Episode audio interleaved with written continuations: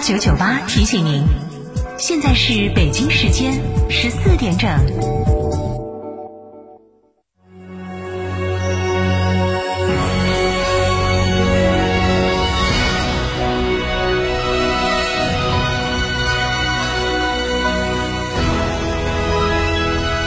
成都的声音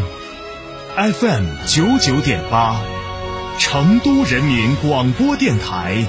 新闻广播。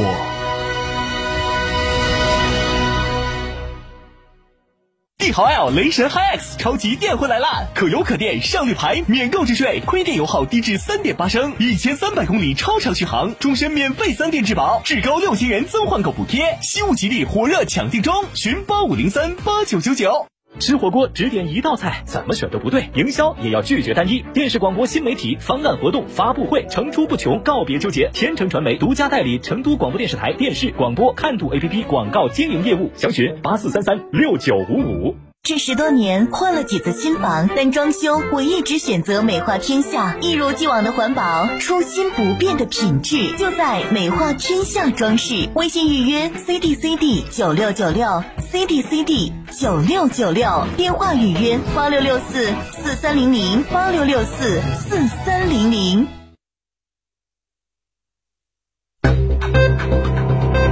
九九八快讯。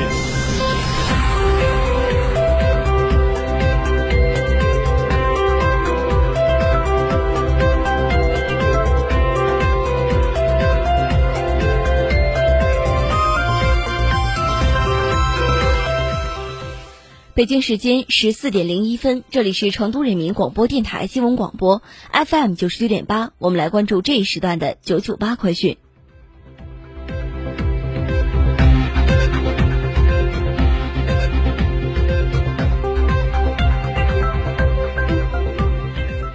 先来关注国内方面的消息。据最高人民检察院消息，广西壮族自治区人民政府原党组成员、副主席刘洪虎涉嫌受贿一案，由国家监察委员会调查终结。经最高人民检察院指认，由海南省人民检察院第一分院审查起诉。近日，海南省人民检察院第一分院已向海南省第一中级人民法院提起公诉。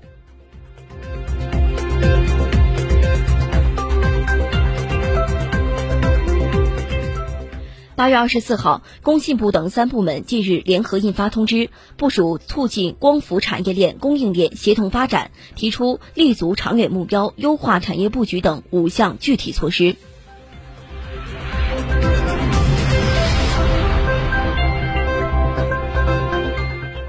二十四号，我国在太原卫星发射中心使用长征二号丁运载火箭，成功将北京三号 B 星发射升空。这颗卫星主要。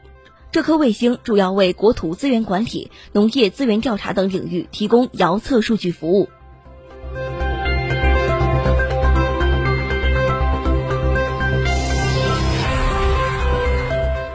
据交通运输部运输服务司副司长韩静华二十五号介绍，全国保通保畅工作目前从交通网络通畅情况看，全国高速公路和港口航道保持通畅，货车通行过度管控问题总体上已经得到解决。与四月十八号相比，八月二十三号全国高速公路货车流量增长了百分之十一。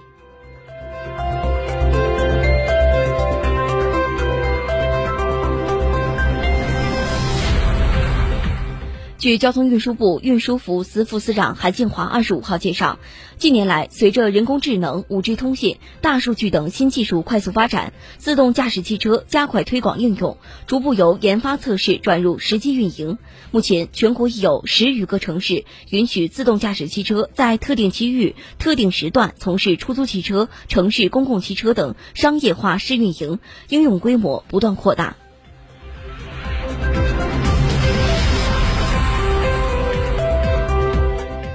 据信用中国二十四号发布的消息显示，北京钻石之星医疗美容诊所有限公司在其微博公众号发布的广告宣传内容未经医疗部门审查，没有取得医疗广告审查证明。北京市朝阳区市场监督管理局责令北京钻石之星医疗美容诊所有限公司改正上述违法行为，并罚款五万元。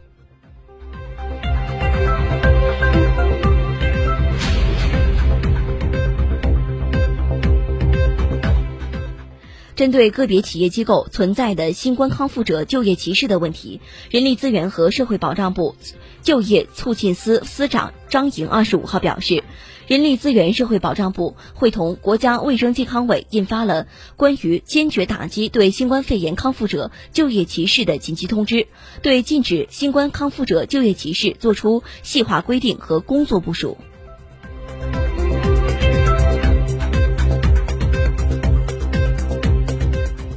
重庆市文旅委二十四号发布通知，按照疫情防控要求和节约用电管理需求，以及受极端高温天气和森林防火封山等因素影响，当天起，重庆欢乐谷主题公园、南川神龙峡景区、重庆自然博物馆等三十余家景区场馆临时关闭暂停开放。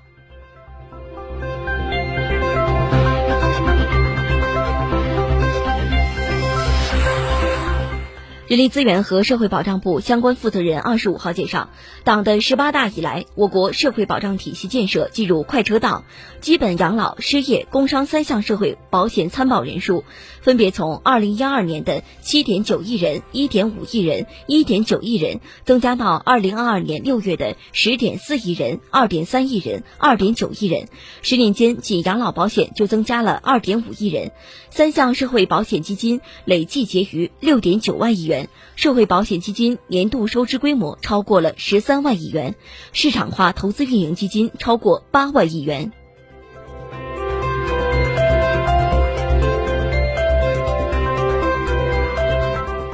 中国截至二零二一年底，全国医师数已达到四百二十八万人，亲人口医师数达到三点零四人，数量接近发达国家医师的配置水平。其中，全科、儿科、精神科医生分别达到四十三点五万人、二十点六万人和六点四万人，较二零一二年底分别增长了百分之二百九十五、百分之一百零二和百分之一百七十三，为推进健康中国建设提供了坚实的人才保障。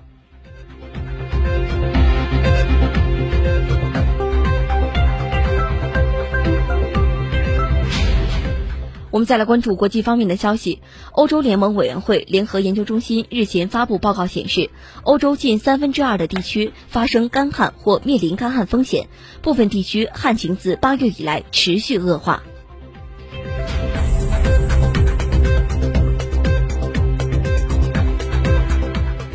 二十四号。俄乌双方在顿涅茨克等地展开交锋。俄罗斯国防部长绍伊古表示，特别军事行动放慢是有意识的决定。乌克兰国防部长则称，目前战场处于稳定状态。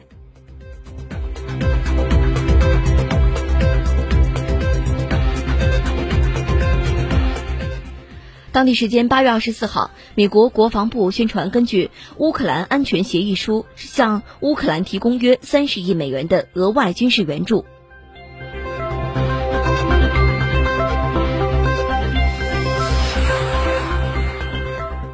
日本首相岸田文雄二十四号表示，为确保今后电力稳定供应，日本政府考虑新建并重新启动更多的核电机组。